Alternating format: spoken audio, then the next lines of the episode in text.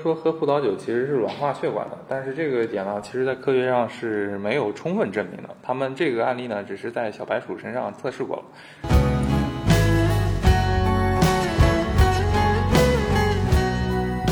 世界上饮酒最多的国家是哪里？就是哪国家的人最爱嗯喝酒？我觉得这个答案还挺出乎意料的。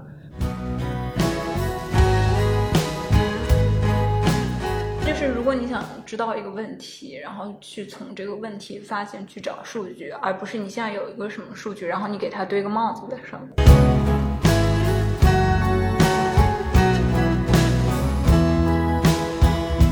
欢迎大家收听第一期《蛋挞说》，我是节目主播阿松，我是小树妖。我是大，大家一听我们这个节目《蛋挞说》，就觉得特别是一个爱吃和爱喝的节目。但我们的英文是 Data Talks，就是一档和数据有关的节目，聊一切和数据有关的事情，聊一切数据背后给你挖的坑。我是小树妖，然后我是一个数据记者，就平时做的都是从数据里面去挖掘一些新闻吧。这个时候呢，这阿松盯着我说，一定要我介绍自己是数据小魔仙。对，哎巴拉 巴拉。那么接下来我们就把话筒交给阿松，假装有话筒。大家好，我是阿松。跟小树妖相比呢，我好像没有什么魔力，呃，我就是一个普通的媒体人，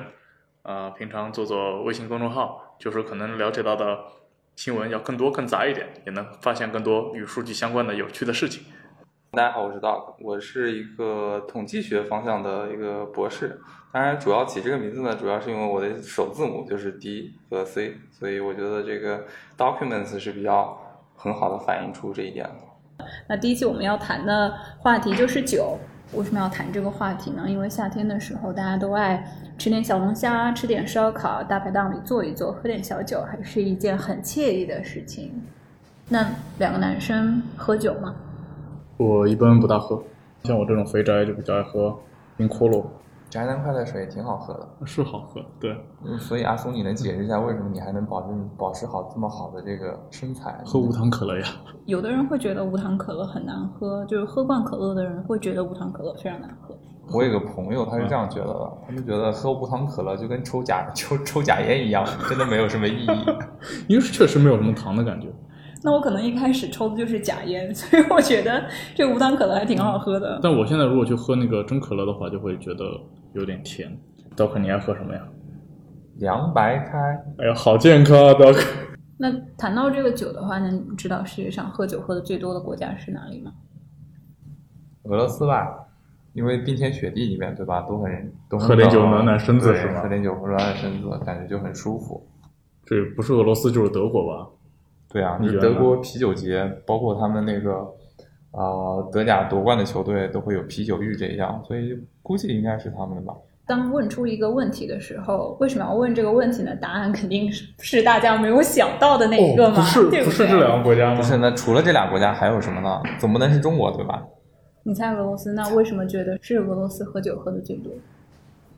因为如果从酒精含量这个纯度来说，我觉得俄罗斯这个平均的每个人的这个年的酒精摄入量应该是冠绝全球吧。我没有听说别的洋酒度数还可以达到这么高，然后他们又特别喜欢喝这种酒。就战斗民族其实他们那就是个喝酒还喝挺纯厉酒害精。的感觉。伏特加多少度？我喝过六十多度的，六十多度。对但酒是精酒精是多少度？酒精最高不能超过九十五吧？纯酒精九十五度。感觉他们喝这个酒更多是暖身子用。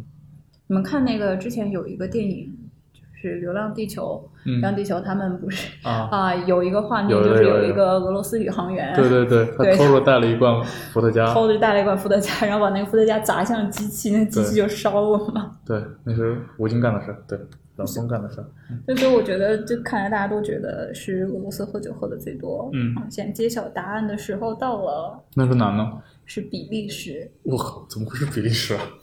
你这个吃惊的好像不是 非常的自然。对啊，就是这种事情就是比较能超出人的认知，就觉得很难相信这个是个真的事情。要谈这个话题，其实是呃，源于我之前看了一个报告嘛，然后那个报告是、呃、易普所这个咨询机构做的，他做这个报告叫做。二零一七年，就是人们对这个世界的认知，它很有意思。这个报告就是它把呃人们对这个世界的认知和真实的世界做了一个对比。比如说，他会去问很多个国家的人，你认为世界上哪个国家吃糖吃的最多？哪个国家？这猜都不用猜，肯定是美国人啊！美国人最爱吃甜的、啊。你如果就是美国的蛋糕啊，都非常非常甜，它那个 cupcake 杯子蛋糕就简直是难以下咽。然后你们最爱喝的肥宅快乐水是美国人创造的、啊，因为他们爱喝。就嗯我他还以们为最是爱吃法国甜人呢，因为那个马卡卡龙真的对是对对很对对，甜我也觉得是那个很东西。啊，马卡龙真的很齁，对不嗯对？甜到齁，对。然后呢，还有对，什么然别的问后题？这个报告还有比较好玩的，比如说，呃，世界上饮酒最多的国家是哪里？就是哪个国家的人最爱嗯喝酒？我觉得这个答案还挺出乎意料的。大家猜的就是猜俄罗斯，其实没有问题，因为在这个答案里面，就是他们所有受调查的人，没有百分之四十三的人都认为是俄罗斯，嗯但答案其实不是俄罗斯。但我觉得你刚才说比利时，比利时为什么爱喝酒我不知道，但我觉得猜俄罗斯并不是因为俄罗斯人特别爱喝酒，而是首先它地方比较大，第二个它人也多，那么你这样的话就会觉得，呃，人口乘面积再加上它平常饮酒量，那它很容易得到一个总数会比较大。为什么这个数会是比利时呢？但我们说的是啊、呃人均每年饮酒的数量吧，就不是总量。对，哦如果讲人均的话，你看像欧洲这种小国就比较会占便哦宜。那这么说也是可以理解的。对对对对，其实比利时的啤酒非常的有名，嗯，这知道。对，比如大家爱喝的这个福加白，嗯啊福加白白就啤是、嗯福加白就是比利时的。还有那个什么罗斯福几号几号也是比对利对时的。对，然后因为这个比利时，它跟德国一样都是，嗯，因为啤酒比较出名的嘛，而且它酿啤酒的话，可能从公元几世纪的就就开始了，所以历史还是挺悠久的。嗯，那我觉得欧洲人大概都挺爱喝酒的吧。这个榜单里面也挺好玩的，因为你看到前面饮酒。饮酒量比较多、比较爱饮酒的国家都是欧洲的，比如说排名第一的是比利时，第二是法国，啊，第二还不是俄罗斯啊。第二也不是俄罗斯，对，然后第三是德国，后面是匈牙利、波兰，俄罗斯大概排第七名。对，这么差啊？而且它这个数量是讲的是就是人均每年消耗的每嗯多少公升的纯酒精，纯酒精对，对，就是相当于把酒精那个浓度，然后换算成那个。哦，那像啤酒的酒精大概是百分之四左右。比哦利时这个数，他得喝多少啤酒？比利时的数据是平均每年消耗每个人消耗十二点六公升的纯酒精，就是他这个量做过一个换算嘛，对就是并不是说呃，因为大家觉得他喝啤酒喝的多，所以他的量特别多。其实这个已经做过一个换算了，就换算成为纯酒精。对，这个一公升的量有多少呢？可以可以给大家讲一下，一公升大概一升，然后其实经常喝的那个农夫山泉的一瓶是五百五十毫升，也就是说差不多两瓶农夫山泉才是一升的这个这个数量，那他要喝想想还是挺多二的哦十。四瓶，两打。一年，一年对纯酒精然，后把纯酒精要喝下去，对纯纯酒精到底是多少度？它应该肯定还是如果按算就是直接换算过来的话，应该就是百分之百的。但是嗯就是最高的，其实目前有的就是只有百分之九十五，就没有办法，因为做不。到百分之百，是吧？对，对那还那还挺特别的，因为因为比利时他们喝其实喝啤酒喝的比较多嘛，嗯，那啤酒度数这么低，他们还能喝到这么高的这个对，所这所个以数所以量，就喝这样水吧惊人所以你看，欧洲那边很多啤酒肚都大胖子呀。我觉得法国排第二位也挺有，也挺像，因为法国人大家都知道法国红酒特别好喝嘛，嗯，对，然后它也是嗯出产红酒质量啊，还有数量都比较高的国家。然后世界卫生组织他们出了一个，在二零一六年的时候做了一个报告，说的是最爱喝酒的国家是一个东欧的国家，叫摩尔多瓦。啊你确定这是一个欧洲国家，而不是一个西 非洲听国着家像吗？是个什么岛国。对呀，对，就什感么觉什是么瓦，对不对？对太平洋上的岛国一那样。但其实其实是呃一个东欧的小国，就是它和罗马尼亚和乌和乌克兰接壤。 那是那感觉还是跟俄罗斯那边相关，就是有喝酒的噱头。我在看这个报告的时候，我一看这个摩尔多瓦，我也不知道它是到底是一个什么样的国家，我还特意去查了，然后包括他们喝什么，嗯他们就是喝的其实还是伏伏特加和红葡萄酒，他们喝葡萄酒喝的很多，包括他自己也是一个红葡萄酒的出口大国。啊，所以也就是相当于它的战斗力等于俄罗斯加法国啊，所以它第一没有任何问题啊，就比较好理解。就是对吧无论怎么算的话，就是你从这个医布所，你从这些咨询公司的报告，还是呃世界健康组织的报告看，都不是俄罗斯，但俄罗斯都排在挺后面的，而且排在前面的全部都是欧洲国家，像德国啊、波兰啊、捷克、法国这样的地方，所以说明欧洲还是喝酒喝挺多的。我之前去法国玩，我们去的是南法，在尼斯那边，因为法国我们也知道葡萄酒特别便宜，然后便宜到什么程度呢？就我们去它当地的超市看，基本上一瓶普通的大家普通的喝的这个餐酒在一欧元左右，那就是人民币的大概七块钱。嗯我想知道当时七块七块八毛钱一瓶红酒，对，我想知道他们当地的这个一瓶矿泉水大概卖多少钱？一瓶矿泉水就是那个依云矿泉水嘛，我们看的也是很多。依云矿泉水好像也是一欧吧，一欧到两欧的样子，酒和水差不多的价格。对，所以怪不得欧洲人能喝，喝酒跟喝水差不多，那真的还不如喝酒呢，对吧？感觉还多点东西，更香一点。不喝白不喝呀 那，他那边的什么拉菲，八零年还是八二年？拉菲那八个二八82二年年的拉菲，对吗？那个值多少钱？我没有去看， 我没有关注八二年拉菲，我还没有膨胀到去看拉菲的价格。因为我本来会觉得，呃，葡萄酒可能会要挺贵的，像香槟啊什么的，感觉他们都会挺贵的。但其实超市里面卖的，感觉也都是五六十块钱，这种算比较好的了。因为它香在超市里卖嘛，所香以它槟肯定就是葡超萄市酒的吗价？格。还是气泡酒？香槟也是葡萄酒，也是葡萄酿的，就是它这个葡萄可能天生就嗯香味儿、果味儿比较浓，所以会去对，去气酿泡这酒个都是葡萄酒。哎呀，对啊气泡酒是葡萄酒，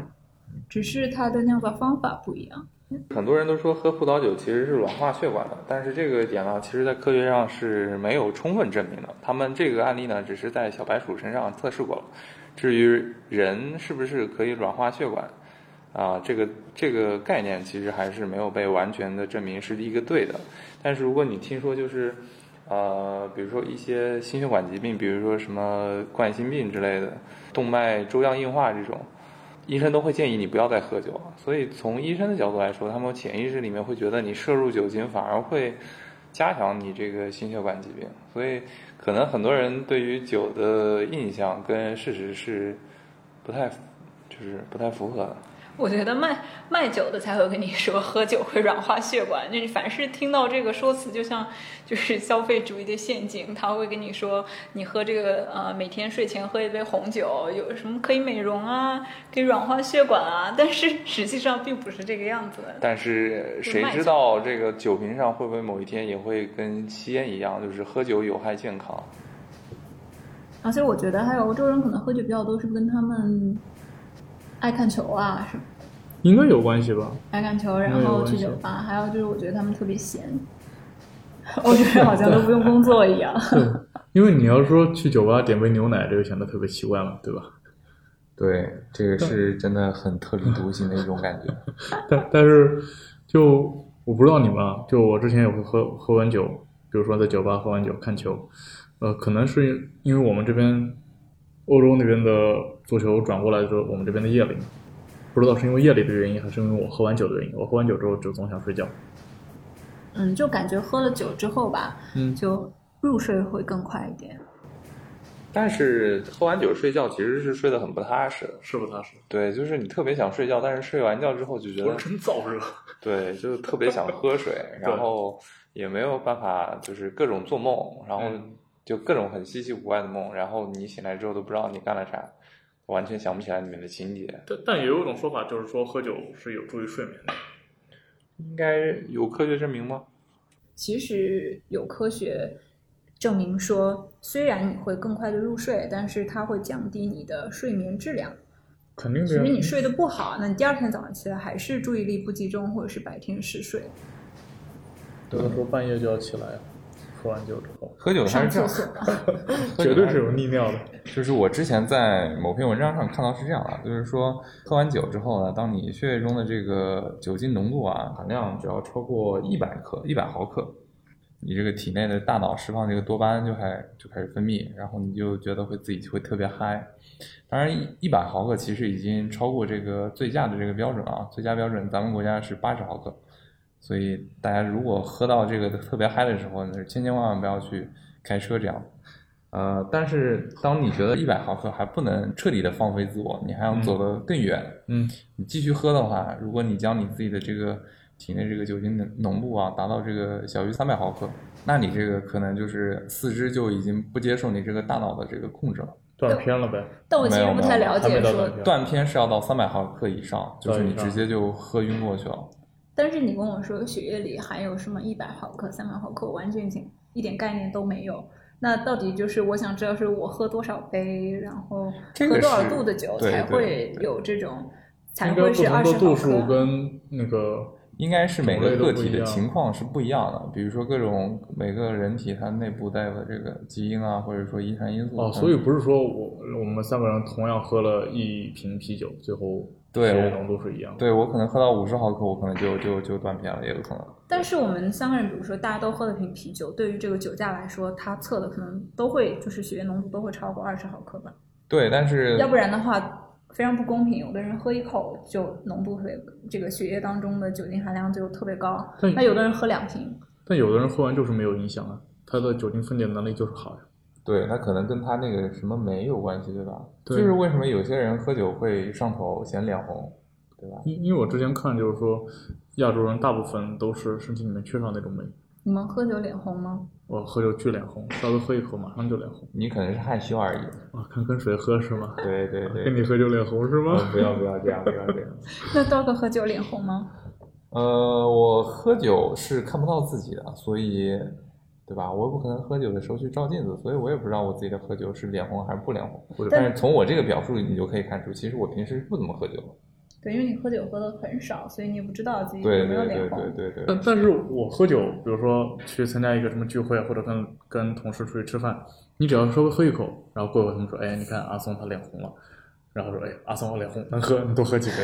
我每次都特别想把他们为按什死么啊为！什么脸红是能喝？因为我们一般觉得，呃，如果你喝酒脸红，就说明哦这个人快喝醉了，哦是好像不是很能喝。对啊，但是中国的酒桌不会认为你是要喝醉了，他们就是觉得你特别能喝，但是像嗯我比如说我喝酒是真的一点都不脸红，是吗？就是那你真看的特起别能来喝，看起来格外镇静，怪不得你然是我后们三个举重中，若轻的那种怪感不得觉。你是我们三个中最要喝酒的那个，是 吧？大家都会觉得嗯就是哦，一看你哦深不可测，然后然后其实你腿都软了，站都站不起来了。会有这样的情况吗？会，就是当时就是已经喝到，呃，确实是已经腿软了，但是就是面不改色心不跳的那种，就脸完全一点红都没有，大家会还觉得你特别冷静，其实已经 腿软了，但这个时候就会让你去喝更多的酒，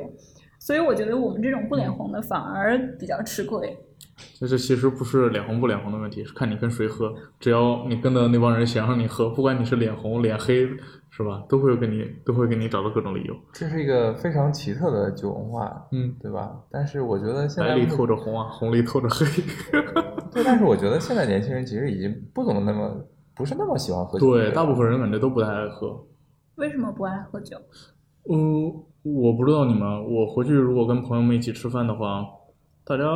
一个可能是平常工作应酬已经是需要喝酒了，第二个的话没有这个氛围吧，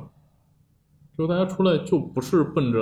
要把人喝醉喝多这种去的。所以就是不喝酒的人和不喝酒的人做朋友，然后我的朋友都是要喝酒的。 有可能你的朋友是都要喝酒 吗？对，所以你又没有这种氛围，但我和我朋友之间这种就是氛围还挺浓的。你上次不是连喝了一个礼拜吗？那 Doc 谈谈为什么你为什么不爱喝酒？因为就是没有饮料好喝啊！你去喝喝那个什么元气森林，你去喝喝最近新出的那 哎，个。给我们打广告费了吗？ 也许。而且最近不是听说喝苏打水还是对人的身体健康是比较好的。我觉得这个跟喝酒软化血管是一个道理。 你会发现女孩子们她们也喜欢喝这种，对吧？甜甜的酒啊，对对这种对对对对对对，这种苦的那种单宁特别特别重的那种，比如说什么呃解百纳这种，其实就是那个赤霞珠这种酒，其实大家喝的很少啊。家长让你喝的时候也会跟你说，这是可能是对身体好，对吧？又在骗你是吗？对，其实就是在骗你，但是真的很难喝，好吗？嗯，像像像我，我觉得首先他刚才道克说酒不好喝这方面，第二个就是我不喜欢喝完酒那种整个身体的那种状态和感觉。我觉得那种状态特别不舒服，一个是浑身会发热，然后脑子发胀。而且啤酒还好，你喝多了，你上个厕所也就解决了。但白酒的话，你要是稍微喝多一点，到后面是整个人会反胃的感觉，而且浑身是发烫的。 但是其实喝完酒之后，只要你喝酒时间长，脑部会萎缩的，所以你不会存在大脑发胀这种情我况。 好害我怕。觉得头部发胀啊，对，头部发胀，这可能是更准确的。刚才听 Doc 说，喝酒喝多了脑子会哎，萎这样缩，显得脸脸小，跟你说，显得脸小。就是头会变小嘛。对啊，这就样拍脑照子多会占变优小势。，脑子变小，然后这个头骨还是那么大。 一把脑子挖会开很吓，人脑子啊跟个 虾米一样大，是吗？可以可以灌点水，对吗？对，泡泡泡泡给它泡开 了。人家会跟你讲说啊，这个酒里面你能喝出来什么，比如说黑醋栗这种我我味觉道。得，我觉得这种这个说法就像是你看那块石头像不像一个大象，像不像一个蛤蟆？我觉得就是在骗我。黑醋栗这个东西，大家会忽悠你说喝出黑醋栗。黑黑醋栗是什么？大家知道吗？不知道听都没听过。我觉得这是玄学吧。尤其是喝红葡萄酒的时候，他会跟你说黑黑醋栗。那黑黑醋栗其实就是黑加仑，换一个名字大家就知道，它就是一种葡萄，黑加仑这种哦大葡萄黑色黑色水果的巨味大的道。葡萄，对，然后还有的人会告诉你说，啊你会喝出一种什么雨后浸润过的泥土的味道，他还吃过这个。这是一个挺靠想象力的工作，所以说喝酒还挺好玩儿，就是你会努力去品尝出到底有没有这种味道，虽然大多数时候我都品尝不出来。那喝可乐就很难喝出来那种 味道呀。我可以就真的喝出工厂加工的味道，人工你添加明剂显的味道喝那个芬达是吧？橙子味儿就是橙子味儿，苹果味儿就是对苹果味儿对，对对从来不会骗你，毫无不差会异。骗你说是什么黑什么东西，对，绝对不会骗你说是什么东而西。且全球各地喝的口味都是一样的。对啊当然在美国可能会有那种樱桃味的对这种可乐。可能哎，会香草味的可乐也对很对对好对对对对。它不但可是但是只要它上面标的是这个口味的可乐，它不会因为地区的这个变化。绝对不会拿一瓶橙子味儿的跟你说，哎，你看这个喝能喝出来雪碧的味道，不可但能是有这种样情就很况。无聊，这样就很无聊，没有有惊喜神秘感嗯对，没有惊喜感，也没有神秘感，也不像有的人，比如说大家喝出来都是香草味儿，大家喝出来都是橙子味儿，这也很无聊。就同样的，比如说一个酒，你喝出来是什么味儿，我喝出来味道不一样，这就很好 玩儿。对你们有参加过婚宴吗？婚宴的话，其实现在的婚宴还好吧，已经有很多新人是可以接受用牛奶或者说果汁，然后来就是以茶代酒这种方式。我觉得现在年轻人应该还是比较，嗯因为我之前去做过几次伴郎，我知道他们会把那个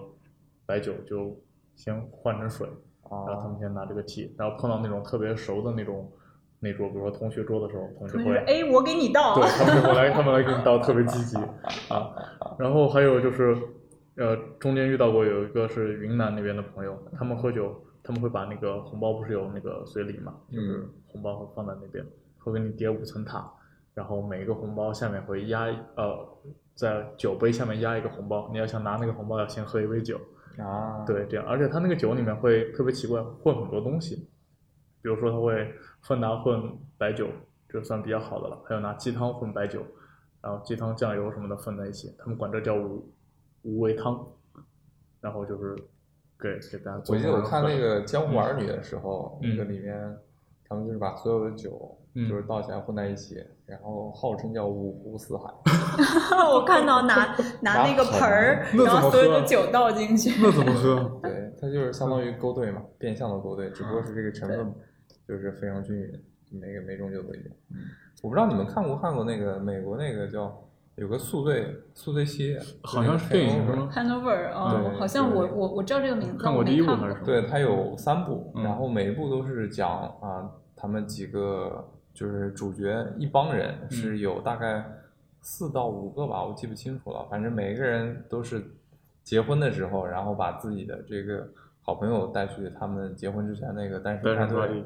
然后单身派对他们就喝了很多酒，然后第二天早上醒来发现自己就在一个非常莫名其妙的地方，然后他们会想不每 起来。每一集都是一个单身 party，每次都然后断都片是对醉儿对吗对对，这是一个多么精彩的电视 剧！对对对，然后你会发现，就是就是他们所有的主题都是在探寻自己昨今晚天晚去哪上儿干嘛了。对，然后自己为什么就经常会发现有个断指啊，或者说自己头上会喝 水我喝的手都断了，对对对，反正不是自己的指头，就你会哦发，现还把别人的指头拧下来，对，就会特别的那个，你会觉得，但是，嗯，作为一个中国人，其实如果特别是作为一个不喝酒的中国人，你会觉得自己很难带入那样的场景，因为，对吧？其实中国对于敬酒这个方面，嗯、没有美国或者说西方国家那种，因为他们有酶嘛，他们天然的喝酒就会变得特别啊兴奋，对吧？然后他们就是醒酒的那部分的这个基因又有，所以他们喝酒其实没什么负担。 而且确实，我觉得美国人挺爱喝酒的，而且对美国人来说，喝酒可能是一种社交方式吧。比如说，我以前在美国读书的时候，嗯，下课了大家就会约着一起去喝酒，那没有别的，没有别的社交方式，大家不会说哦，我们一起约着去不能去远上个网是吧？可以一起约着泡图书馆呀、约着远足也没有，然后大家都是哦，下课了大家一起去喝酒吧。大概你然后因为是在纽约的原因，如果你在其他地方，肯定约你去攀岩啊，就是那可能约第二天早是之类上谁下课了去攀岩， 对不对？啊，有道理，对对，所以嗯我们一般下课都是去喝酒，然后但但是我觉得现在年轻人，像美国年轻人喝酒其实挺克制的，然后他们嗯也就是喝一两杯，然后大家聊聊开心一下，然后就回家了，大概七八点钟就回家了这样子。然后我去特意去查了一下，因为美国人喝酒大家都觉得喝喝挺厉害的嘛。嗯，他们包括还有那种 A A，就是呃戒酒互助协会嘛， 还有互这助么互助戒酒协会，对对对，就是呃，因为有有可能会酒精上瘾，酒精是真的会成瘾的对是有，啊。然后你酒精成瘾之后，他们就会有这种互助协会，大家坐在一个呃小房间里围成一个圈儿，然后讲讲、讲讲自己的故事，跟戒毒一样。 未成年都不允许进那个，二十对一岁之前，对，二十你二十一你岁没有办法进他们的 liquor house。喝酒是就是有害健康的嘛，这个其实大家都这就不论你喝多少酒，嗯，喝一口还是过度饮酒，只要你摄入酒精了，就对健康影响很大。然后现在其实健康的这种生活方式还挺流行的，比如说，嗯，可乐也会喝无糖可乐，所以很多人为了健康是不喝酒，因为其实酒精的热量也挺高的。英国我看报道说是二零一八年的时候，他们有七百多家酒吧都关门了。俄罗斯其实之前喝酒还是挺多，这个大家就是没有猜错。像那个俄罗斯的卫生部，他就做的统计说，二零零八年的时候，俄罗斯人嗯人均平均每年的这个消费的酒精含量是十八升。那我们刚才说最多的摩尔多瓦也才十五升，对那零八年的时候，俄罗斯其实是人均有喝到十八升的。就是我觉得老一辈的人。还是爱喝酒的，就年轻人，可能俄罗斯年轻人也不过了喝酒十一年吧之后，他们就哎，对，这个卫生部的数据就是说，它饮酒量是比五五年前到七年前下降了百分之八十。就俄罗斯其实年轻人，我觉得不分国家吧，你像刚才我们说，就是中国年轻人以嗯你们两个为代表的嗯都不喝酒了，然后我们说美国年轻人，就大家并不就是不太爱喝酒了，这个还是一个全世界的一个趋势吧。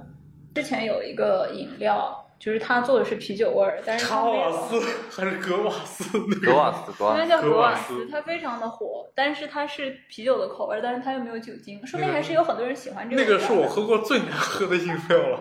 你呢？你觉得呢？我觉得还行啊。你觉得还行吗？对对对，我觉得那个可可难喝了，那个味道。然后现在会有很多那种你喜力也有这种就是零度的啤酒，虽然一点酒精都没有，但是它可以那做跟出无那糖可乐种有什么区别啊？呃，它就是健康的这种理念啊嘛，所以这是一个这是一个卖点啊，这是一个 selling point。你现在去酒吧，就酒吧也有很多无酒精饮料可可以给你选，就是它其实做出就是调出鸡尾酒那种味道，但是它啊又没有酒精，那说明就是大家还是觉得饮料比较单调，然后又想喝点酒，但是又想要健康。但你明显知道所以它不是酒，其实酒也是一种饮料，对啊，对吧？酒精饮料嘛，分类里面都是这么分的嘛。对，你看青岛人喝青岛啤酒就很开心啊，对吧？上海的当地的品酒是啊，我之前上大学一直以为上海当地的啤酒是三得利，但他后啊来好像好像发现它是个日本牌子。上海之前好像有个啤酒叫利波啤酒，嗯，但最近两年好像就因为上海人不爱喝酒嘛，然后它就倒闭了。上海人可能喜欢更喜欢喝红酒一点黄酒吧，黄酒可能更啊，爱喝黄酒，石库门啊什么的，我好像更爱喝一点。黄酒有点像药酒的感觉了。黄酒我一直以为都是烧菜用的，我觉得爱喝酒这个可能跟地域有一点关系，跟年龄也有很大的关系吧。应该有关系吧？你像新疆啊、内蒙那边哥们儿都那么能喝，其实我之前就是在网上看到媒体一篇报道啊，他、嗯他讲的是就中国人哪里爱喝酒，然后我觉得他讲的特别不科学，哪里对，因为他的结论得出来是广东和江浙沪怎么可比较能爱喝酒。他这个报告是根据某电商的酒水类线上消费嗯来算的，然后他看出就是说，二零一六年线上酒水消费额最高的几个地方，比如说最高的第一名是广东，第二名是江苏，后面是浙江、上海，然后山东排在第五名。我觉得山东排在第五名的原因是，等那个酒来了可能来不及， 他们一定要喝，马上就要喝到。而且我觉得这个标题还挺耸人听闻的，因为他说是中国人最爱喝酒是哪儿，但是他的报告是这个线上酒水线上的消费量，然后我觉得这个特别不科学。那你怎么能说线上买酒买的最多的人就最爱喝酒呢？对不对？山东人第一个不服，我们喝酒都是拿塑料袋儿去装的。对，是这样的，就是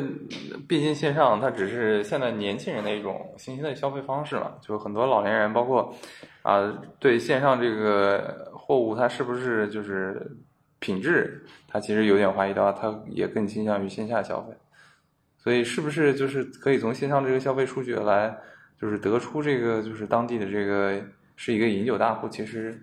是有存疑的吧？我觉得，对吧？啊，Doc，你是这个统计学博士，你给我们讲一下，就是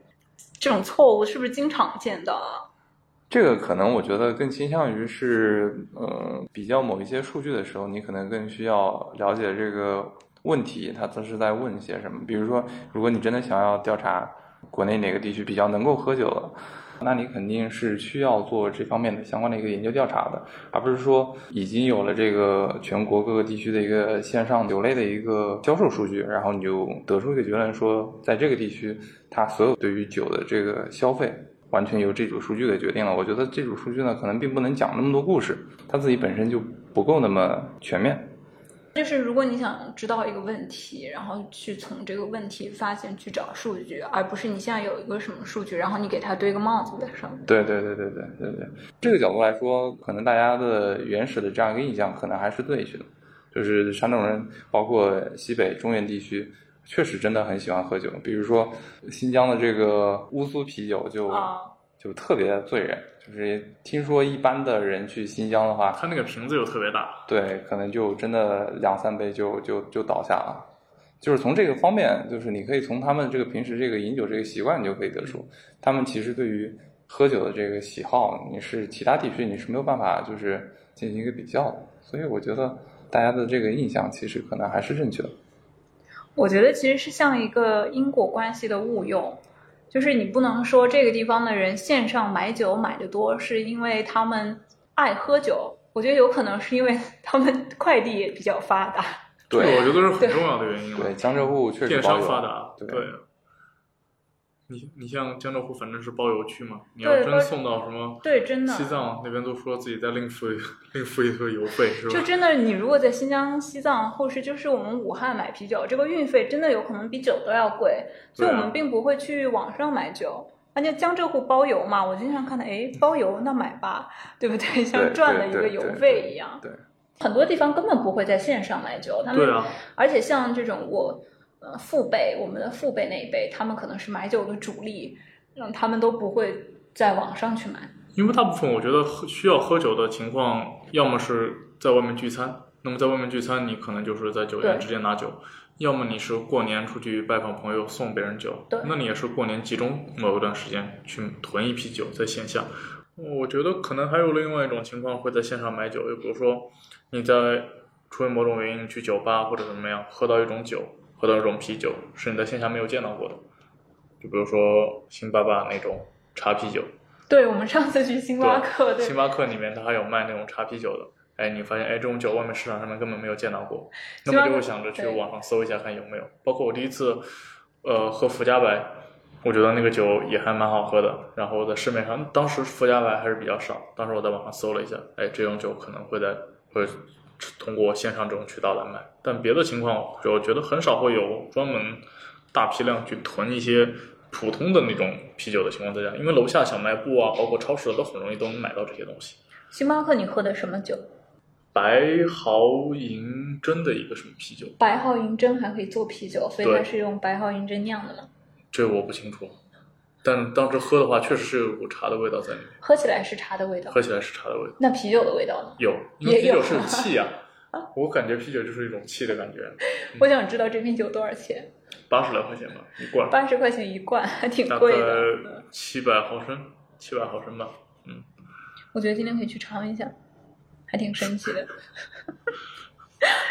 录节目录到一半，突然馋酒了。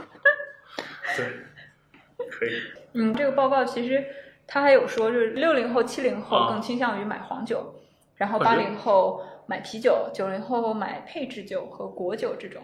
对，这更符合每个人不同的消费需求。比如说年轻人就喜更偏口味一点，然后年纪大的人就可能更养生一些吧。但但黄酒养生吧，对，它是一种药酒，它其实是一种药酒。但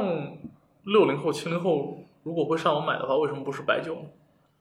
因为他们觉得网上东西不靠谱呀。你在网上买两千瓶一块的茅台，你敢买吗？ 敢买啊！茅台现在是真品的茅台，都是有的有的地方都是限量供应的，所以你是需要排队去买茅台的。我们一般在网上买的确实也是啤酒。第一个是啤酒，可能一买一箱，然后我自己是搬不动的，嗯，所以就会去买，在网上买啤酒，然后送到家里来。然后现在其实因为有这种跨境的这种商品之后，其实比较喝进口啤酒比较多，然后就会 买到家里来，对，就麦芽浓度比较比较浓了，是吧？阿松露出了非常鄙视的神 情。当我说到进口啤酒的时候，对，因为我比较穷，所以我会上网买进口啤酒。对你喝国产啤酒好嘞，你像那个青岛的一代但三块钱左右，但是那个是生啤，你是没有办法进行长途运输的。我买不到那样的啤酒。对，我在上海，我怎么样？我拿个塑料袋儿，我去哪儿打啤酒啊？天天打飞的去青岛喝酒，喝完一口就回来。像像那个在哪个地方，古北那边有一条日本街，上海古北这边有一条日本街，我感觉他们那边卖的那个现打出来的那种啤酒就很好喝，凉的，不管你什么季节去，它打出所来以都作是凉的。为一个不喝酒的人，你也被征服了。我没有被征服，就只是那种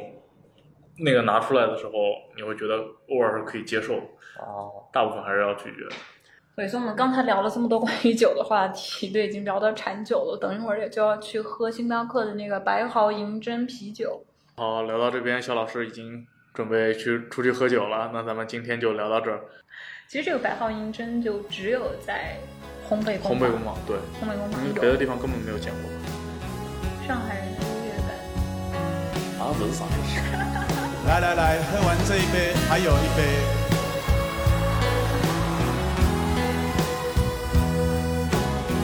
再喝完这一杯，还有三杯。